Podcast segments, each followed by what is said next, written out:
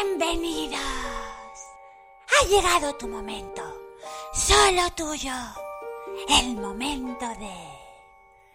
El take de las cinco. si somos capaces de asombrarte, asustarte o hacer que grites, nuestro objetivo estará cumplido. Ahora coge tu taza y disfruta.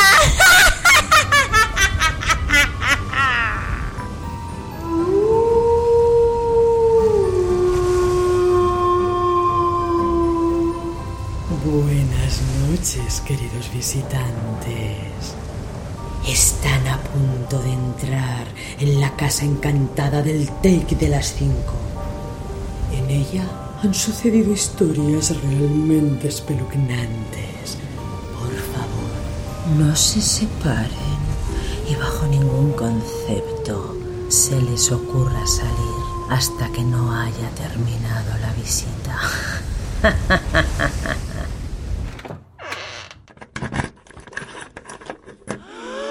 Es preciosa, ¿verdad? Pero no se dejen atraer por su belleza. No se puede tocar nada.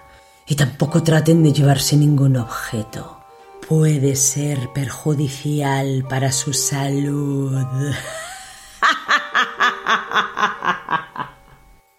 Vamos a subir al primer piso.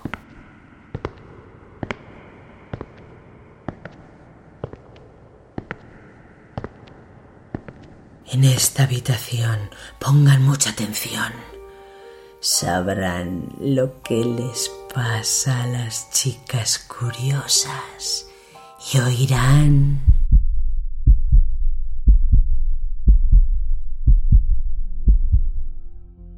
Es cierto, soy muy nerviosa. Pero no estoy loca. Loca no. Porque soy capaz de razonar. También de escucharlo todo. De oír cosas que nadie consigue oír.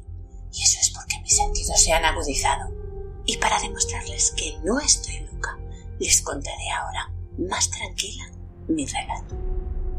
Llevaba tiempo observando al viejo. Le quería mucho, deben creerme, pero me molestaba, me irritaba y no podía frenar ese sentimiento. Era una tortura.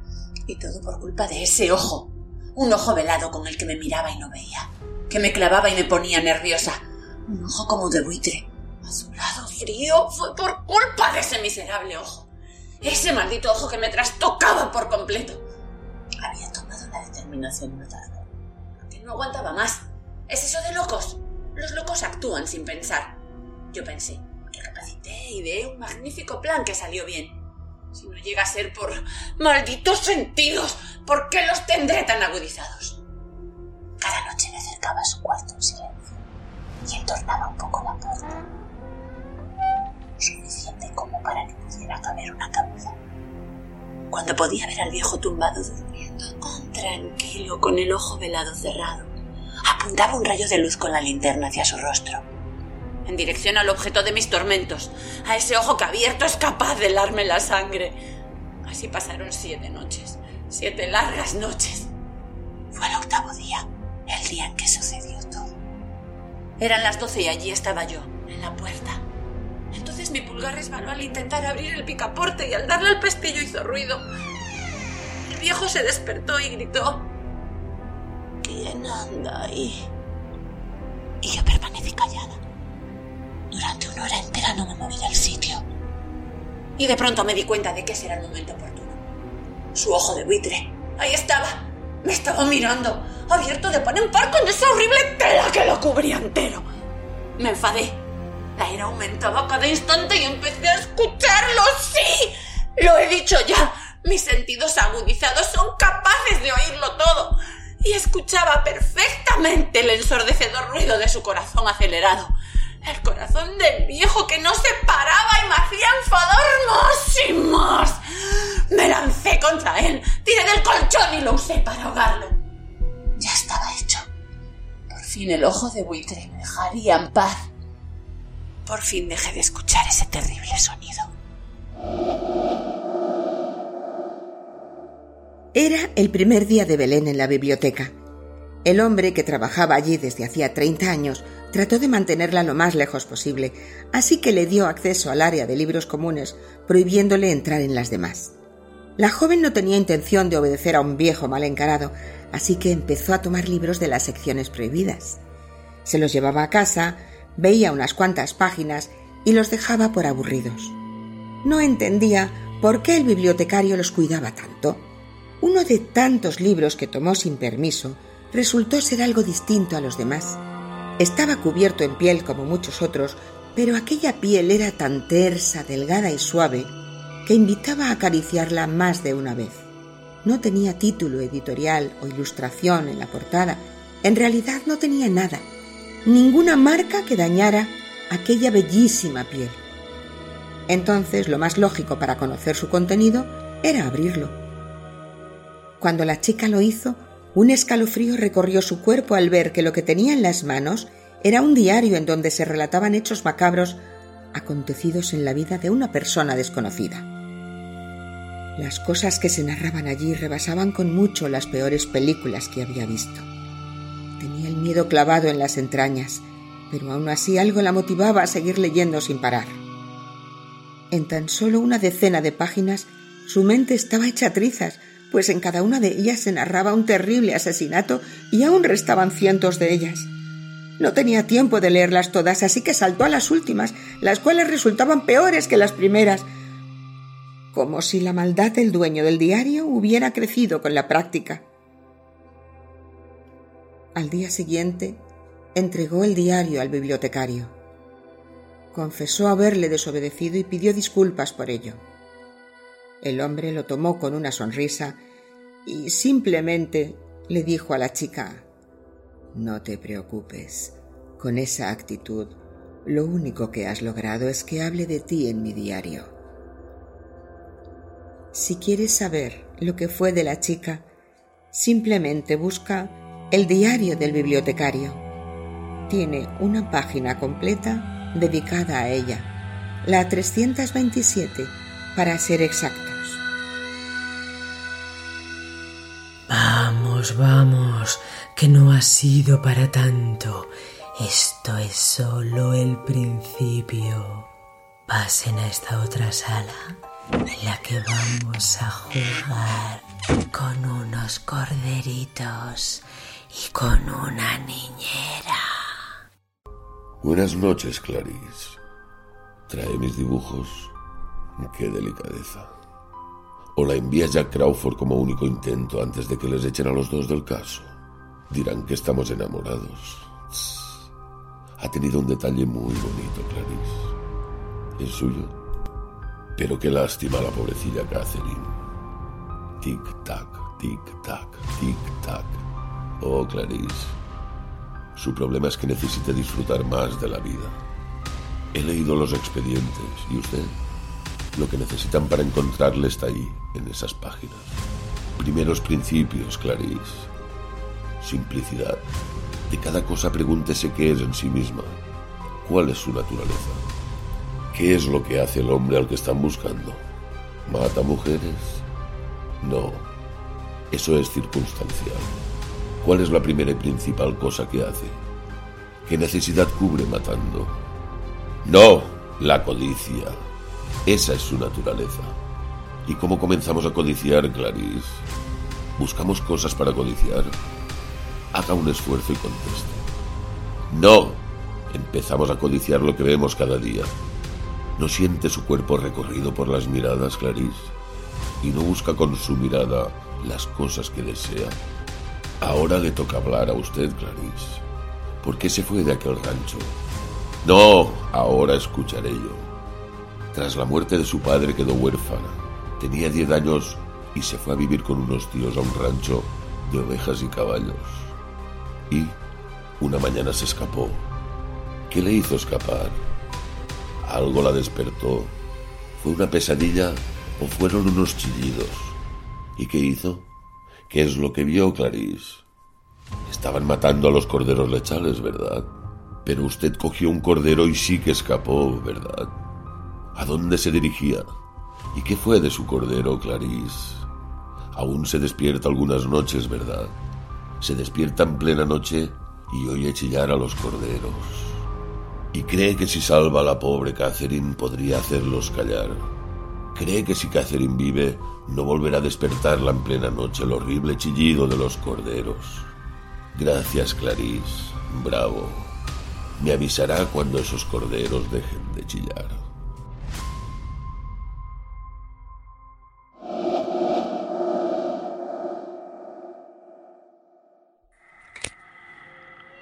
En el arte de la interpretación lo que toca es esforzarte. Clases y ensayos. Dicción y técnica. Pulir tu oficio mientras te pateas Nueva York asistiendo a audiciones para cualquier cosa. Y todo persiguiendo ese momento bajo los focos en que esperas a que alguien te vea, pero de verdad, y pronuncie esas palabras mágicas. ¿Dónde has estado? Pero, ¿y si esas palabras no llegan nunca? ¿Y si solo experimentas el rechazo una y otra vez? Año tras año, siempre a punto de lograrlo, pero sin llegar a ello, hasta que te das cuenta que tu vida se ha estancado. ¿Cómo puedes seguir manteniendo la esperanza? La última audición del día. ¿Estás lista, Loreta? Sí, sí. Hola. Aquí tengo la escena.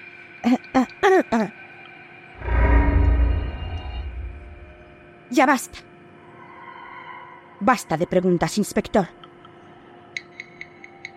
Me alegrará decirle quién soy y a qué me dedico sin sus insistentes preguntas. Soy la cuidadora de los niños que tengo a mi cargo. Ya que soy la sustituta de su verdadera madre, algunos preferirían que dijera que no. Pero yo creo que sí. Debo ser su madre cuando estoy sola con ellos, porque un niño siempre necesita sentirse seguro. Necesita sentirse protegido con la clase de ferocidad que solo emplea una madre. Da lo mismo que no sean sangre de mi sangre. ¿Mataría para proteger un niño a mi cargo? Esa es la pregunta que imagino que quiere hacerme, inspector. Y a eso yo le respondería sin el menor titubeo que mataría sin inmutarme por la seguridad de cualquier niño a mi cargo. Así que ahí tiene la respuesta.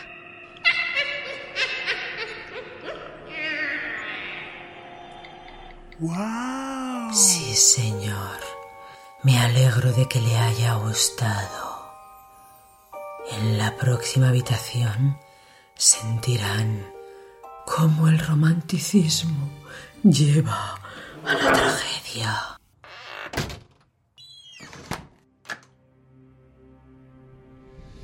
Me gusta ver el cielo con negros nubarrones y oír los aquilones horrísonos bramar. Me gusta ver la noche sin luna y sin estrellas y solo las centellas la tierra iluminar. Me agrada un cementerio de muertos bien relleno, manando sangre y cieno que impida el respirar. Y allí un sepulturero de tétrica mirada con mano despiadada los cráneos machacar.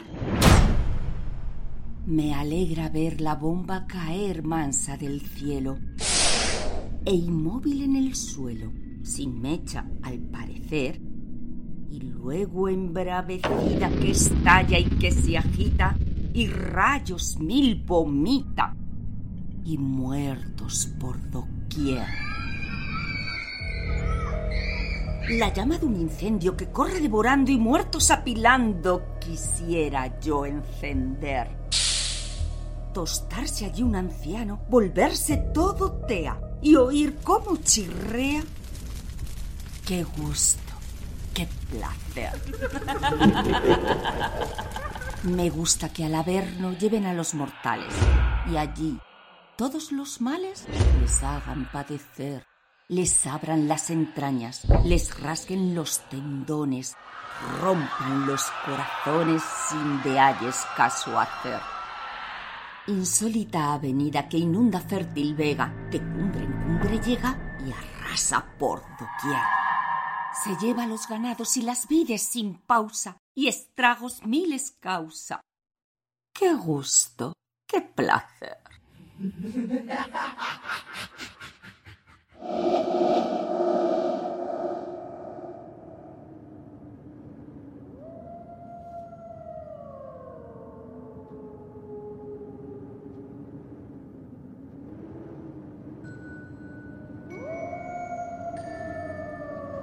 Muchos, muchos años en un reino junto al mar, vivió una doncella a la que todos conocían por el nombre de Annabel Lee.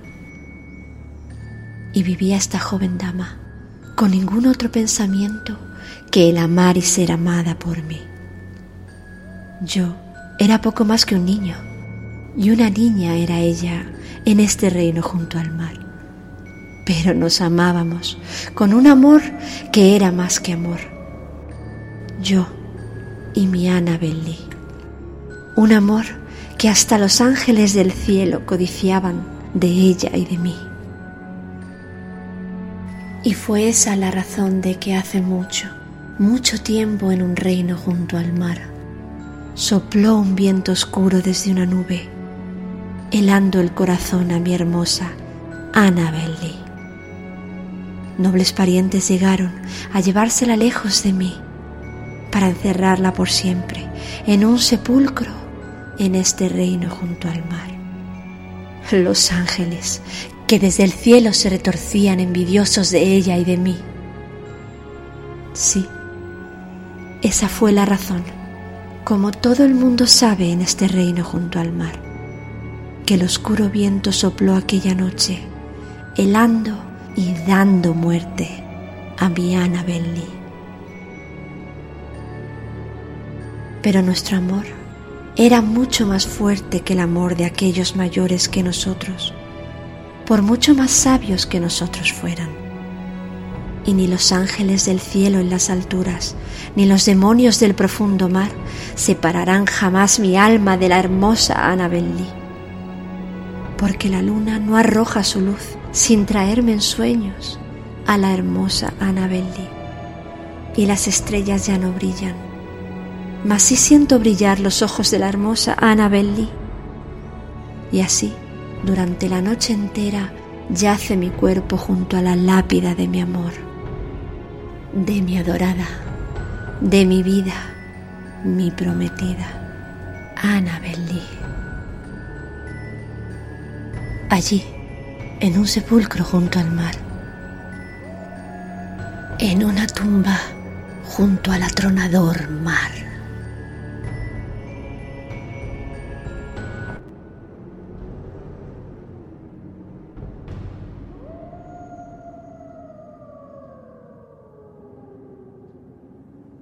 Triste verdad.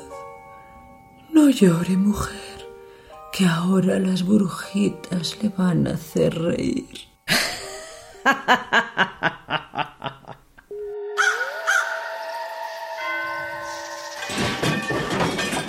Hermana, por fin has llegado. Maldita sea. Ah, llevo toda la noche volando en esta vieja escoba. Cuando sea rica, tendré cientos de escobas rápidas como el rayo.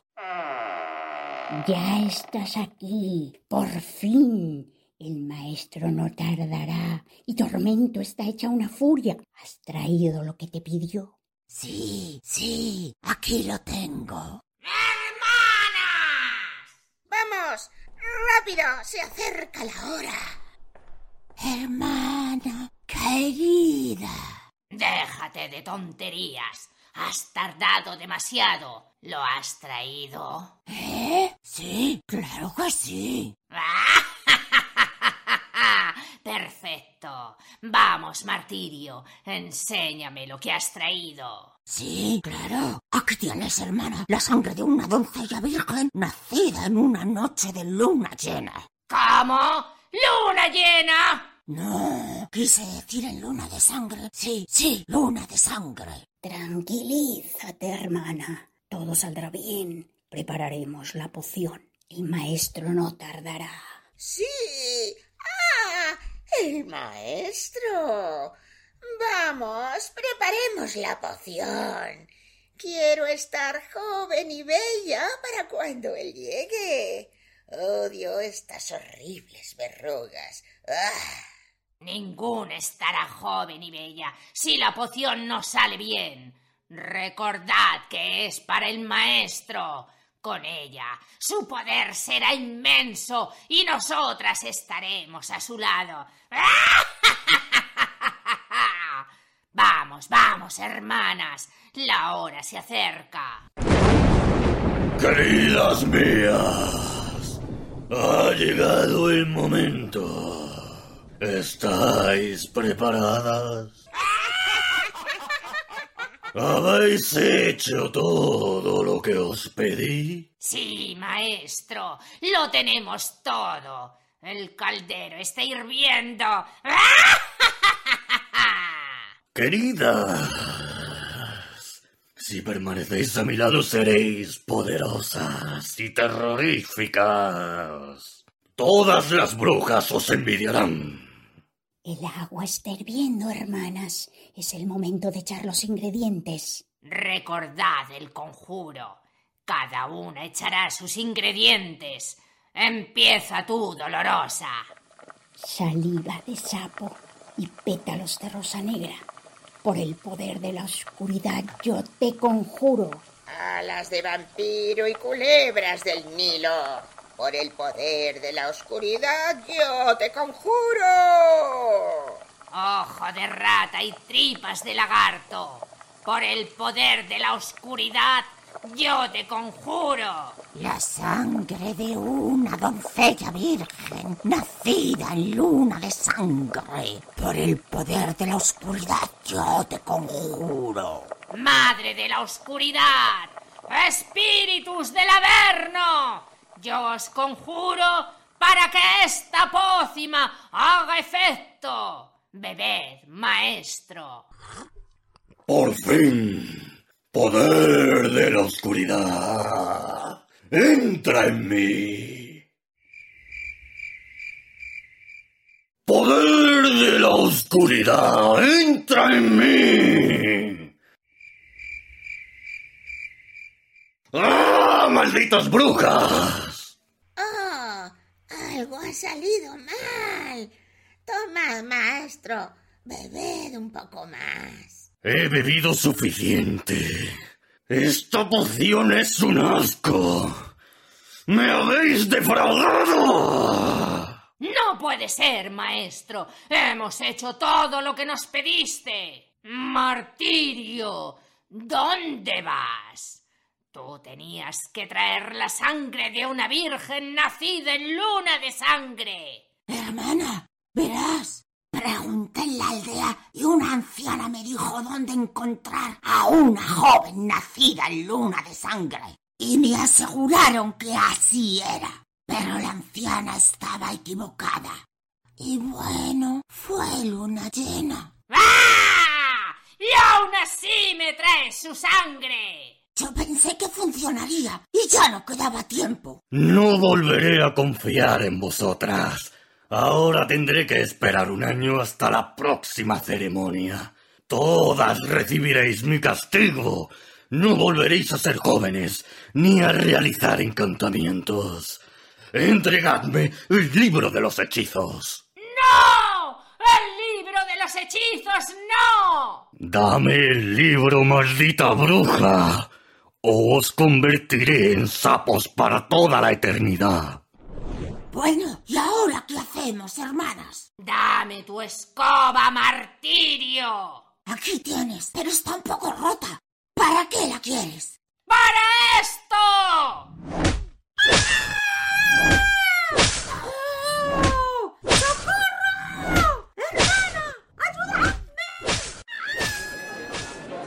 De acuerdo con ustedes, parece increíble que fueran tan desastrosas. Vamos al segundo piso.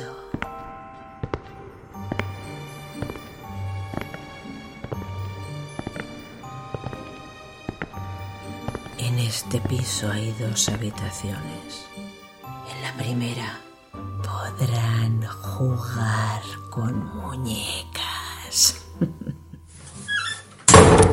Hay una isla mexicana llamada Xochimilco con una gran cantidad de muñecas antiguas. Todas fueron abandonadas a modo de ofrenda. Algunas cabezas de muñecas están clavadas en estacas, otras empaladas y otras cuelgan de los árboles a lo largo de toda la isla. Todo comenzó en 1950, cuando el dueño de la isla, llamado Julián Santana, comenzó a colgar muñecas como protección contra los malos espíritus. ¿Por qué? Santana creía que tenía una maldición, debido a que en sus terrenos encontró un día el cuerpo de una joven ahogada. Desde entonces, lo paranormal lo acompañaba. Escuchaba voces, pisadas y a una mujer llorar desconsoladamente. Ante esto, decidió colocar muñecas en toda la isla, con la esperanza de calmarla. Pasado un tiempo, se obsesionó a tal punto que buscaba muñecas en la basura, y en el río para ponerlas en su isla. Santana murió en el año 2001 cuando estaba en la orilla de un río. Dicen que en el mismo lugar donde se encontró a la joven ahogada. Solo momentos después de decirle a un familiar que una sirena quería llevárselo. Moraleja Protégete de los malos espíritus, pero no pierdas la cabeza por ellos.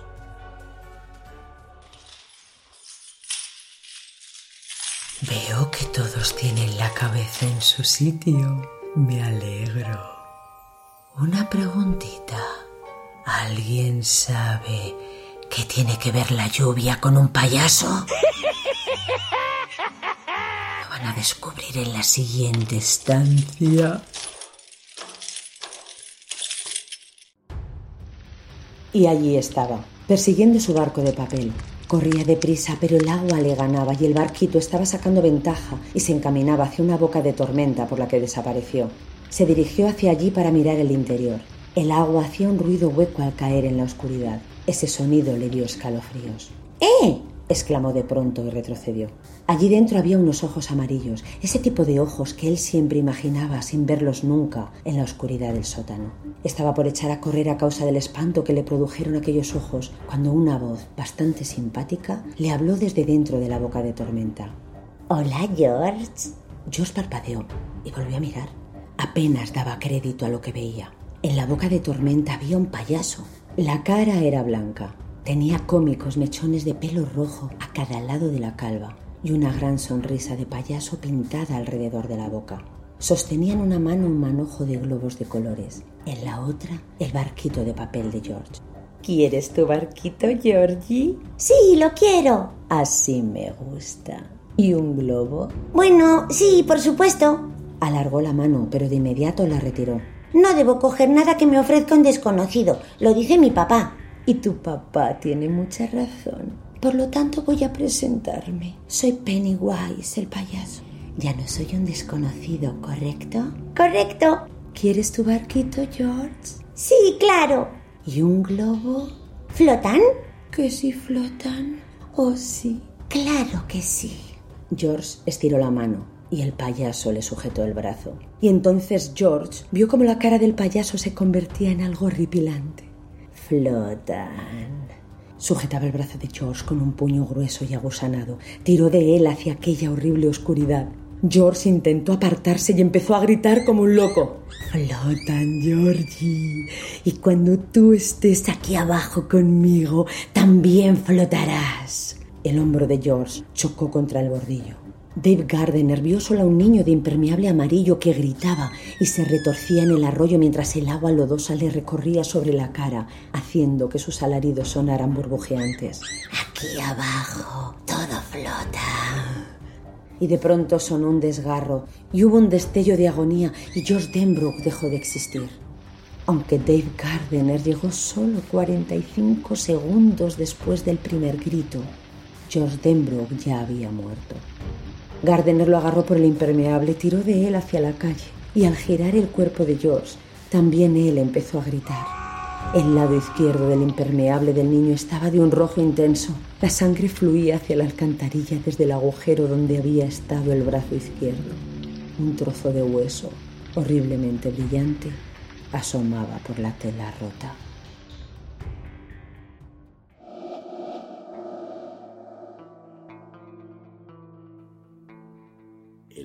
Tarde de lluvia desatada, el señor Salcedo se detuvo al borde de una solitaria carretera, sin memoria de cómo ni cuándo había llegado a este lugar. Continuó caminando con la esperanza de encontrar resguardo, pero solo se encontró con el vacío de una carretera que ahora parecía interminable. Al cabo de unas horas, el señor Salcedo divisó a lo lejos las luces de un coche y agitó sus brazos para llamar la atención. El auto se detuvo. Sin embargo, cuando el señor Salcedo se acercó a la ventanilla, la mujer que conducía dejó escapar un grito aterrador y pisó el acelerador. Lo mismo sucedió con otros tres coches que detuvo en el camino. Algo muy extraño está pasando, se dijo el señor Salcedo. En aquel momento recordó que llevaba consigo un teléfono celular y buscó en los bolsillos de su abrigo mojado. Llamó a un taxi, pero con solo mirarlo, el conductor, al igual que los demás, se alejó rápidamente. El señor Salcedo no podía entender lo que estaba pasando. Entonces llamó a su casa. La voz que respondió la llamada era una voz desconocida. ¿Puedo hablar con la señora Salcedo? preguntó. No, la señora Salcedo no está, respondió la voz.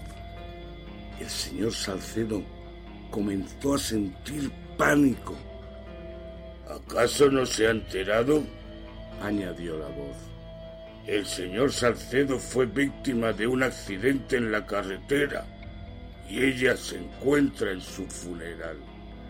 El señor Salcedo cortó la llamada sin decir una palabra y acercó el celular a su rostro como si fuera a tomarse una foto. Lo que vio en la pantalla fue espeluznante. Su rostro era una máscara de humo negro y de su imagen ya no quedaba nada.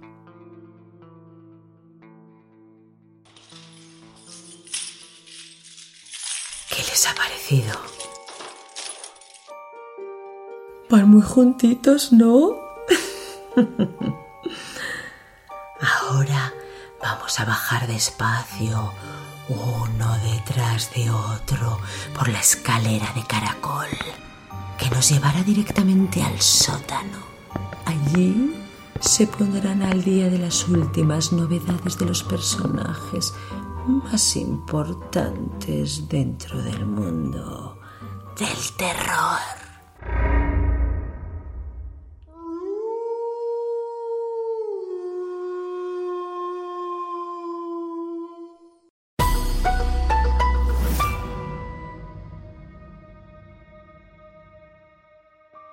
La bienvenida a este especial de la noche de Halloween con una inquietante noticia. Freddy Krueger y el joven Eduardo Manos Tijeras han revolucionado el barrio de Burbank, en California. Comenzaron a discutir sobre quién tiene las manos más afiladas. ¿Se lo pueden creer? Tal es así que han acudido al barrio cientos de coches de policía. Sí, así es, Ana. Mientras nos llegan más noticias sobre el suceso, decir que la vida de estos dos personajes no ha sido nada fácil. Freddy Krueger comenzó de niño matando pequeños animales. En su adolescencia disfrutaba de los golpes y castigos que le imponían por su mal comportamiento, hasta que de adulto se ha descubierto que no podía manifestar su control sobre los sueños en el mundo real. El joven Manos Tijeras también fue un niño solitario, con mucha imaginación, llenando de páginas enteras sus cuadernos con dibujos de diversas criaturas. También desde California nos informan que la familia Adams y la familia Monster han comenzado un litigio porque las dos creen que son las más terroríficas de la historia. Ya veremos más adelante a quién le da la razón el juez. Mamá, ¿esta noche podré jugar con mis amiguitos a truco o trato? Ya no me acordaba. Corre, vamos al súper a comprar caramelos. Mamá, ¿qué hay en esa estantería? Hola mamá, soy Chucky, el muñeco diabólico, y esta noche estaré con todos los niños pidiendo caramelos. Caramelos Penguin para tu noche de Halloween. La época de Halloween no sería igual sin un gran abanico de películas e historias de terror. En algunos de los rodajes ocurrieron sucesos paranormales reales, donde sus protagonistas o el equipo de producción fueron víctimas de seres del otro mundo, energías negativas y hasta acontecimientos sin explicación. En primer lugar tenemos El Exorcista, donde los estudios Warner sufrieron un inexplicable incendio y tuvieron que retrasar varios meses el estreno de la película. Pero eso no es todo. El primer día de grabación y en los siguientes días se sucedieron una serie de muertes en el equipo de rodaje, seguridad y reparto.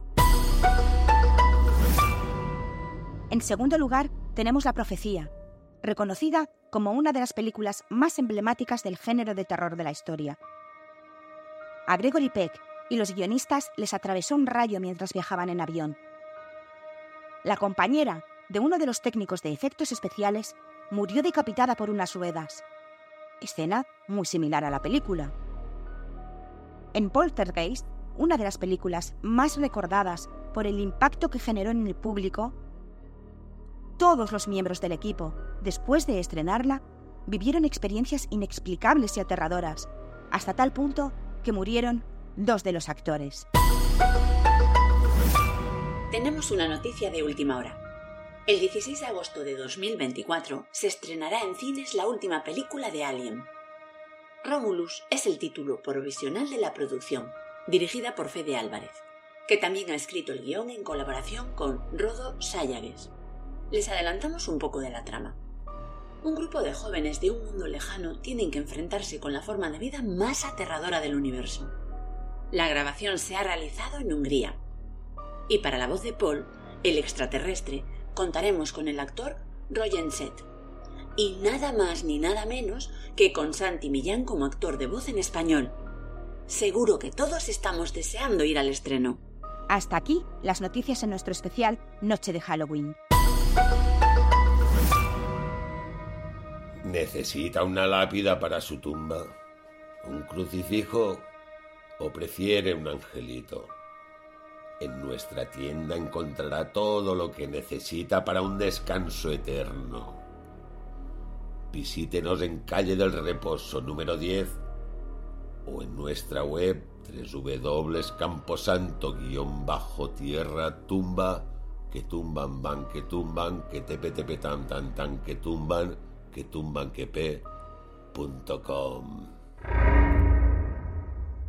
Han sido muy interesantes, ¿verdad? Ahora, por aquí, por favor, que subimos a la cocina. Les aseguro que la muerte roja y el thriller están unidos. ¿Lo oyen? La seguridad imperaba en el interior. Fuera reinaba la muerte roja. Si la muerte llega a ti y te observa al despertar, solo quedará oír muy lejos de allí. Una tierra que olvidar, otra que soñar. Una vida empieza aquí solo para ti. Cuando la obsesión suene en el reloj sentirás la voz del miedo. Una historia que contar, un rostro que ocultar. El recuerdo de ayer, un adiós. Un porqué vuelven mirando hacia atrás. Una noche para amar en busca de placer. Mil infiernos que abrazar son sueños de papel. Una huida sin piedad. Volveré a por ti. Nunca podrás escapar. Morirás. Una sombra en el salón quiebra el corazón. ¿Quién se atreve a entrar así? Tráigalo ante mí. Cuando la obsesión suena en el reloj, siento la traición del miedo. Una historia que contar y un rostro que ocultar. El recuerdo de ayer un adiós, un porqué vuelven mirando hacia atrás. Un recuerdo que ocultar y un rostro que olvidar. Una historia de ayer, un adiós, un por qué vuelven a ver quién ha osado vivir. Hoy la muerte ha apostado por ti.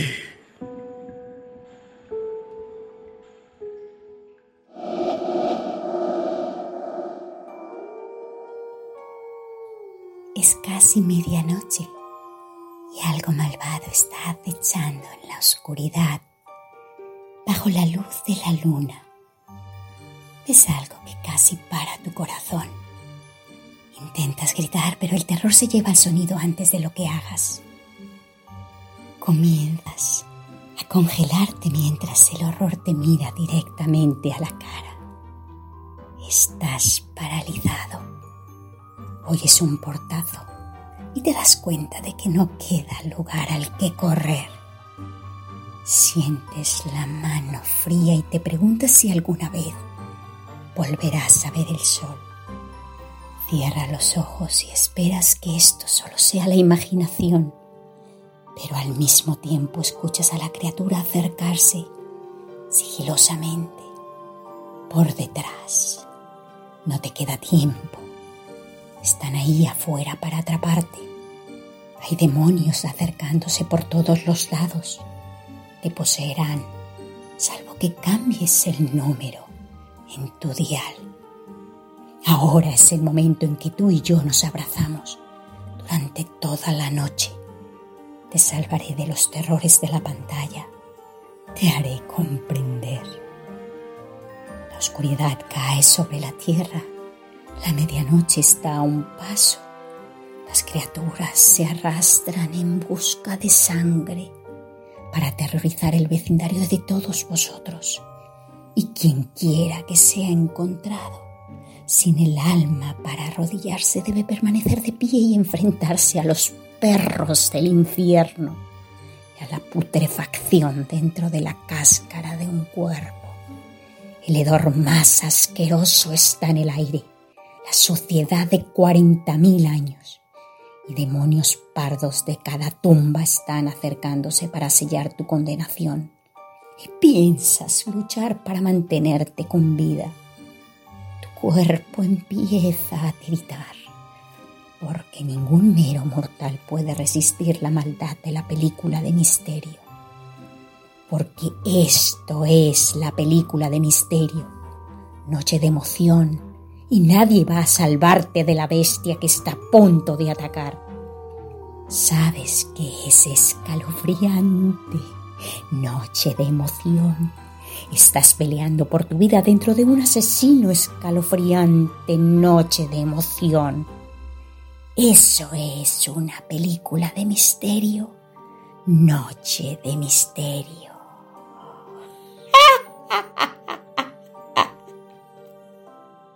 Impresionante, ¿verdad? Y como broche final, pasamos al salón. Ocupen las sillas, cierren los ojos y disfruten.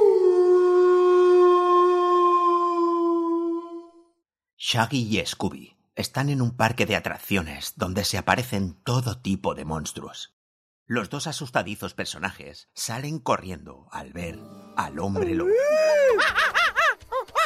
Lo siento, mandril amigo. No quería asustarte. ¿Tú de nuevo? es solo un...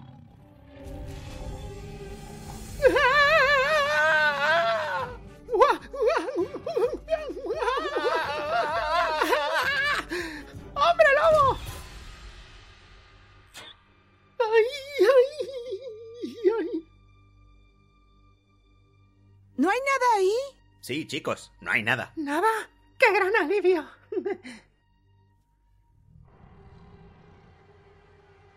si estuviera detrás de nosotros, diríais algo, ¿verdad? No quiero mirar. Se giran y está justo detrás de ellos un hombre lobo. ¡Qué feo!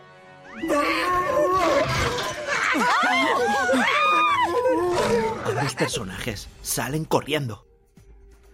¡Por aquí! Despacio, Scooby. Creo que lo perdimos. Creo que perdimos a todos, Shaggy. Solo sé que no quiero ver nada grande y peludo. Curiosidades humanas. Véalas ahora. Especialmente eso, Scooby. Veamos si encontramos al hombre lobo. ¿Encontrarlo? Solo quiere correr bien lejos de esa cosa. Sí. Averigüémoslo para saber por dónde huir. Pero me pregunto si tiene sentido. Este lugar está vacío.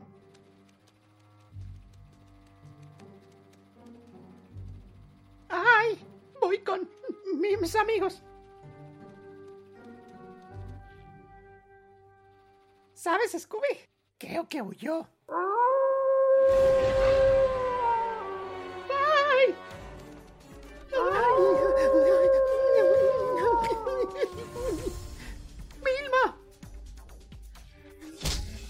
De repente, Fred saca un collar de ajos. ¡Ay! ¡Vilma! ¡Atrás! Yo puedo con él. Eso es para vampiros. De repente, Belma enciende un foco grande y deslumbra al hombre lobo. El hombre lobo sale corriendo y desaparece tras saltar una valla.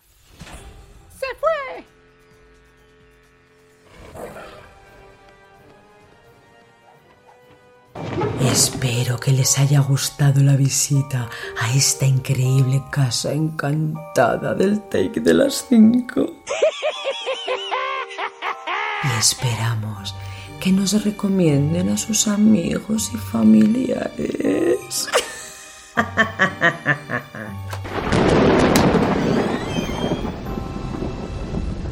Y vosotros, queridos oyentes, si os ha gustado el contenido y queréis saber quiénes han intervenido, prestad atención.